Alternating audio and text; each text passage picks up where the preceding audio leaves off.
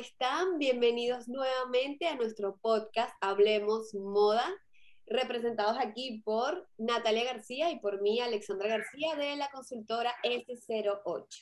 El día de hoy les vamos a hablar sobre un documental que eh, apenas salió hace unos días, que es el documental que está rondando muchísimo de Abercrombie and Fitch, la marca juvenil la marca que tuvo súper éxito en los años 90 y el documental se llama En el Blanco, hablando de el ascenso y la caída de la marca. Hola Nati, ¿cómo estás?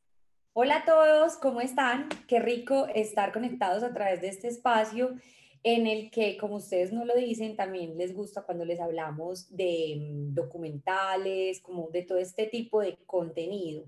Entonces, retomando y siguiendo un poco el hilo con lo que tú estabas hablando, eh, para empezar como de lo macro a lo micro, definitivamente la narrativa del documental es la historia como tal de la marca, o sea, es un documental en el que tú empiezas y te enamoras totalmente de la creación de la marca, a propósito de nuestros talleres de creación de marca, en el que cada que lo veía yo hacía como una práctica y un repaso de todo lo que hacemos con todas las marcas, en el que yo decía, es definitivamente, es enamorarse de la marca, o sea, te venden la marca, pero empieza a contar el, el declive mismo, como tú lo, como tú lo comentabas ahora, el, el, la, la, narrativa te va llevando hasta al final decir, ahora entendemos por qué la marca tuvo el desenlace que tuvo.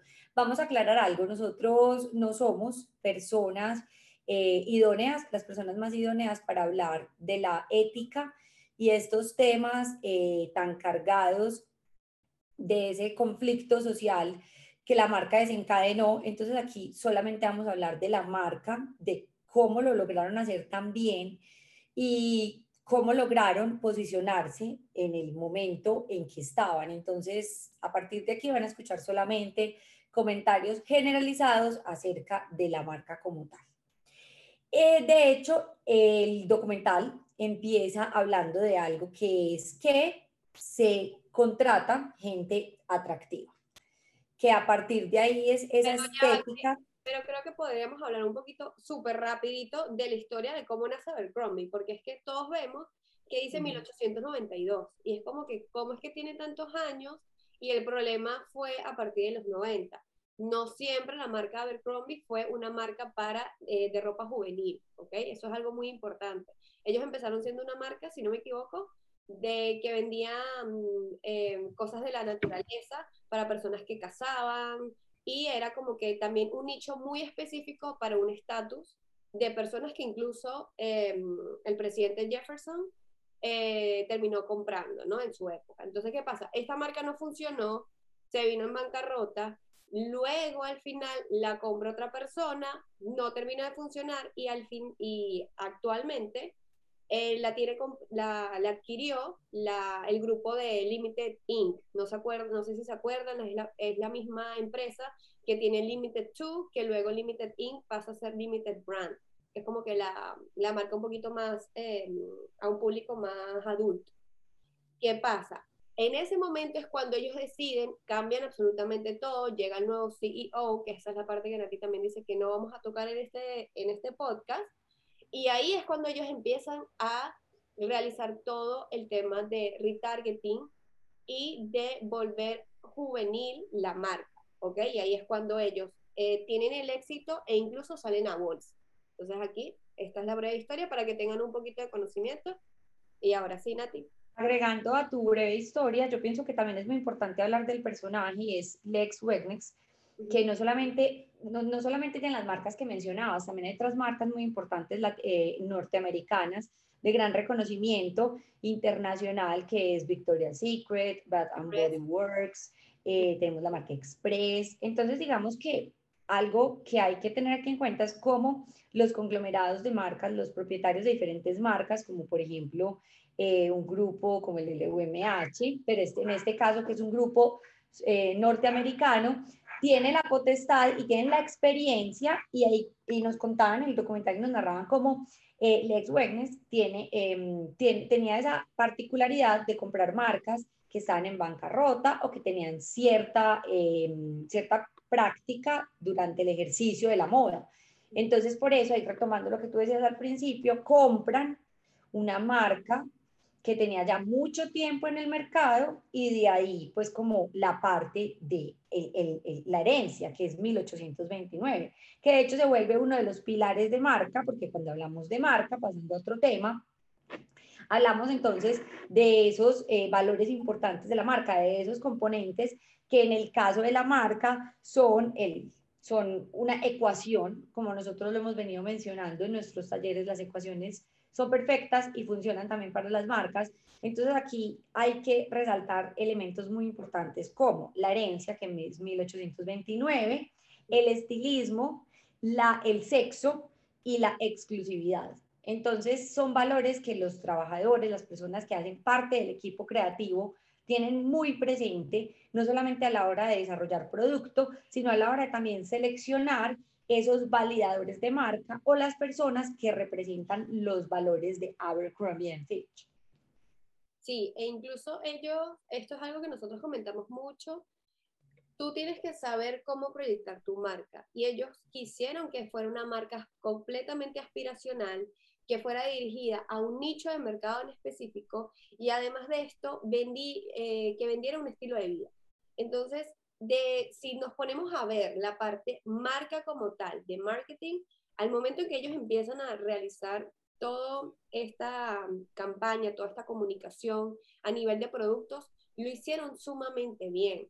¿Por qué? Porque es que ellos se enfocaron en un nicho, dijeron, si ya hemos trabajado más o menos estos nichos, vemos dónde hay un, em, un, potencial y sabemos que es un estilo de vida que la gente quiere proyectar y que además es algo muy importante, no es una marca de lujo al 100%, si bien es cierto, los precios eran un poquito, em, no eran inaccesibles, pero si bien es cierto, era un poquito más alto del ticket medio de las otras marcas, pero tampoco era lujo, pero era eso, era lo que te hacía sentir la marca con las prendas. Entonces, esto es algo que siempre hemos querido que todas las marcas quieran proyectar y lo logren de acuerdo a cómo ellos quieran eh, formar su identidad, ¿ok? Que creemos que es la parte más importante. Entonces, toda esta parte que hace Abercrombie and Fitch en sus inicios, cuando empieza como marca, lo hace muy bien. Eh, como dijimos al principio, no nos vamos a meter eh, un poquito más allá y vamos a sacar toda la parte, solamente vamos a hablar de la parte de la marca. Em, yo siento que es una marca que revolucionó al 100%, incluso, eh, bueno, Nati y yo, bueno, hablo por mí, yo fui cliente 100% de Abercrombie, es una época de mi generación, creo que de Nati también, ¿cierto, no? Tampoco soy tan vieja. No, amiga, no por ese sentido, sino. no, no, ¿Cómo no me va a haber tocado ver No, lo digo porque quizás no te gustaba la marca. O sea, que digo que yo fui como. Creo que, en algún sentido, en algún sentido, no compartía cosas de la marca. Eh, si bien es cierto, me gustaba que era una marca mm, como para la adolescencia, era perfecto porque era muy preppy. Preppy es y se deriva de la palabra prepa, que es cuando vemos esas series mexicanas en la prepa. La Entonces, cuando hablan como de toda esa parte cool y del school, del colegio.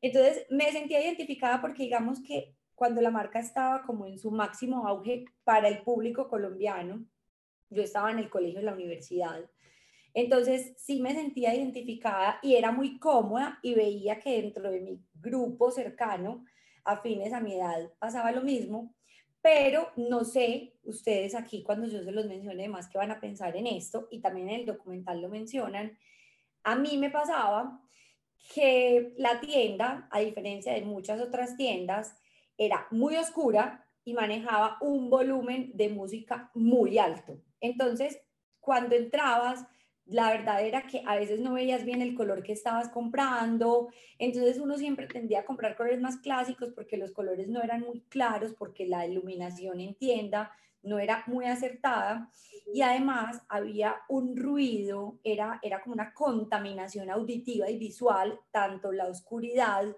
como el, el decibel que manejaban a nivel de música. Digamos que ellos querían también proporcionar una experiencia de marca muy juvenil en la que tú te sintieras casi que en un plan de amigos comprando ropa.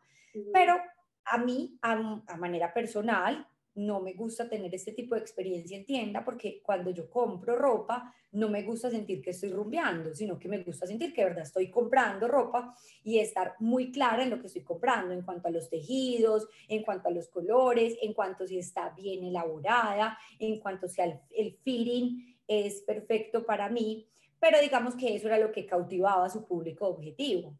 Claro, pero ah, por eso es que yo te pregunto si a ti también, porque mi experiencia fue completamente diferente. Yo en ese momento no estaba como que tan pendiente a nivel de marca como tal, sino yo era como que eh, formaba parte del estilo de vida. Mis amigos lo llevaban, me gustaba la ropa y para mí eso era suficiente. O sea, yo no como que no veía más allá de qué textiles tiene, la, la tienda no me parece tan, incluso podría pensar, en verdad no lo pensaba, ¿ok? Actualmente sí te digo, no me gusta, es algo que siento que no, pero yo me imagino que para la época sí. Pero a eso es lo que voy, o sea, por eso es que te preguntaba como que, ¿cómo lo veías tú? Porque es que yo siento que yo sí fui como que partícipe de eso de, mm, de mis amigos lo están llevando, todas, las, todas las personas con las que me rodeo también, y es como, en ese momento era como una tendencia estar vestido de Abercrombie. Entonces, Exacto, a nivel estético de marca, sí, pero resulta que mi formación desde, desde mi familia, hemos sido comercializadores textiles y productores de textiles, entonces digamos que mi formación no es solamente académica, sino que pues ahí también como que aprovechamos y les contamos algo de nosotros. Eh, mi formación es muy desde mi casa y desde mi núcleo, de mi núcleo familiar cercano, ha sido muy desde la parte textil. Entonces digamos que a mí, a mí yo sí crecí como con ese como, no sé, como con el rollo de, de verdad, desde toda la vida, ver las, la parte funcional y estética de la moda. Pero es más algo pues como de manera personal, ¿cierto? Entonces es muy chévere ver cómo definitivamente las tendencias eh, y, y, las, y las marcas llegan a ti dependiendo mucho también como de tu background, de cómo es ese perfil al que tú le pretendes llegar. Y digamos que yo nunca he sido muy muy norteamericana, no el, el estilo. Mi estilo de vida no ha sido muy alineado a los valores estéticos norteamericanos, yo he sido más alineada de pronto a los valores europeos, entonces de pronto por eso no conectaba mucho con esos valores de la, por ejemplo, de la puesta en escena de la marca. Pero si bien es cierto, sí hay que reconocer que es una marca que de hecho aquí aprovecho para contarles algo que me impresionó mucho y que sí tiene mucho que ver y que cuando veíamos a Abercrombie, no sé si les pasaba lo mismo, que veíamos que era una marca muy parecida a Calvin Klein, que, que, ellos querían como combinar y además esa, eh, había una fusión entre Calvin Klein y Ralph Lauren, que son dos marcas norteamericanas icónicas en las que una se promueve sensualidad y en la otra se promueve jovialidad, ¿cierto? Entonces, era como esa mezcla perfecta para poder representar ese personaje muy cool de los Estados Unidos. No, y además eso, eso un lado que creo que fue una de las estrategias por las cuales ellos llegaron a ser quienes son, porque sabemos que como marca y como producto son prendas muy básicas, ¿ok? Efectivamente son prendas muy versátiles que puedes utilizar, pero eh, a la hora de la verdad es una gama muy básica que tú puedes obtener de él. Yo como toda la moda norteamericana, digamos que la moda norteamericana es muy práctica los norteamericanos. y sobre todo para un público juvenil, que no las tendencias. Exacto, cuando tú ves las tendencias, cuando tú haces un análisis de tendencias, de qué es lo que viene a través del ojo norteamericano, a través de las marcas norteamericanas, tú vas a ver que hay, hay mucha más practicidad, hay, hay más... Yo estoy, o sea, súper de acuerdo contigo y le puedo añadir el target del público a uno de esa edad, uno, uno todavía no, se ha, no ha terminado de tener una identidad en específico. Entonces, mientras menos tienes que pensar en qué ponerte y en qué elegir, qué estilo elegir, porque dependiendo también del estilo, es como tú te proyectas hacia la sociedad y ante, y ante las personas con las que tú te manejes. Entonces, es una forma más práctica de hacerlo y decir, mira, eh, mientras menos elección tenga a nivel de estilo, para mí muchísimo mejor. Creo que eso fue una de las estrategias muy importantes que hizo la marca. Otra, ellos empezaron a posicionarse en los mejores centros comerciales de, mm, de, sobre todo de Estados Unidos, sobre todo de California empezando. ¿Ok? Entonces eso también es una práctica que las personas realizan, obviamente es una marca que, tiene, que tenía mucho capital para poder hacerlo, pero te, te posicionas en puntos estratégicos donde sabes que tu cliente ideal va a empezar a, a, estar diariamente o por lo menos una vez a la semana y te va a empezar a conocer. Entonces, eh, yo siento que esa estrategia en ese momento fue un boom, porque alineado con cómo hicieron el punto de venta, con que incluso utilizaban, claro, ya ahí utilizaban dependiendo de los modelos, pero eran como que también los modelos y las campañas de la época, ¿no? En cuanto a, al estereotipo. Entonces eran cosas que te hacían llamar la atención y que querías entrar, solamente así sea a simple vista, de poder ver qué había adentro, porque recordemos que todas las tiendas de Abercrombie por fuera no podías ver qué existía por dentro de la tienda. No había vitrinismo, o sea, no se practicaba el vitrinismo. Y era como que un llamado de atención y un llamado a la acción de entrar para saber qué no, es juego que total. Tenías que entrar sí o sí, si te gustara o no, igual había que entrar para ver qué había en tienda. Sí, sí. Yo creo que eh, esas dos estrategias que ellos hicieron lo hicieron muy bien y, hoy tener tan definido su objetivo. Es que ellos definitivamente los valores de marca los basaban en el público objetivo y en proyectar, ellos perfectamente lo decían, es que nosotros no buscamos enamorar, nosotros buscamos que la gente se enamore de la marca, que la gente vea esos valores ahí, que quieran ser así, no que se vean reflejados, sino que quieran ser como el público que nosotros estamos proyectando y estamos vendiendo. Entonces, digamos que como marca en principio, puede que con el desarrollo mismo de la marca se hubieran equivocado un poco, hubiera rayado un poco con este tema social, pero también hay que ser muy justos en decir que como marca y como creación de marca, como coherencia en cuanto a sus valores estéticos, no éticos, estéticos, se proyectaban y se alineaban de una manera muy bien hecha. El ejercicio, la tarea estaba muy bien lograda. Lo estaba, lo estaba. De verdad que es una marca que es bueno analizarla, es bueno ver este documental. Este documental tiene otras aristas, ¿no? Pero en cuanto a marca, de verdad que es un muy buen ejemplo de cómo hacerlo bien, cómo enfocarte en un público eh, a sabiendas que puede llegar otro tipo de cliente que no sea tu público objetivo y que de igual forma te va a poder comprar. Cómo realizar eh, una marca completamente aspiracional y que quieras comprarla para poder transmitir eso y que las otras personas em, sepan cómo es tu estilo de vida. Porque recordemos siempre, Nati y yo lo decimos, tu estilo, cuando al momento en que tú te proyectas, eh, siempre va a haber una primera impresión de ti y, y van a, ya van a tener como que, no es una predisposición, pero van a tener a grosso modo eh, una pequeña característica de cómo eres tú. Y eso es lo que hacía Abercrombie al momento de utilizar sus premios. Efectivamente, bueno, yo creo que ya hablamos como de lo más importante, de los parámetros de marca, de los códigos de estilo. Entonces, no, lo chévere es que se lo hayan disfrutado. Además que este podcast o este video se puede complementar dejándonos aquí todos sus comentarios y agregando también su punto de vista. La verdad es que nadie tiene la verdad absoluta frente al tema, nosotros hablamos desde la experiencia que tenemos respecto al tema de marca. Entonces, no, esperamos que hayan llegado hasta aquí. A todas las personas que llegaron hasta aquí, recuerden que esto es Hablemos Moda y nos encanta compartir con ustedes este espacio en el que hablamos de muchísimos temas que abarcan este universo. En caso de que quieran que les traigamos y hablemos de otro documental, de alguna otra marca, déjennos los escritos. Eh, si nos escuchan por Spotify, mil gracias. También nos pueden ir a ver por YouTube y viceversa. Así que bueno, nos, nos vemos en la próxima edición y les mandamos un abrazo enorme. Chao.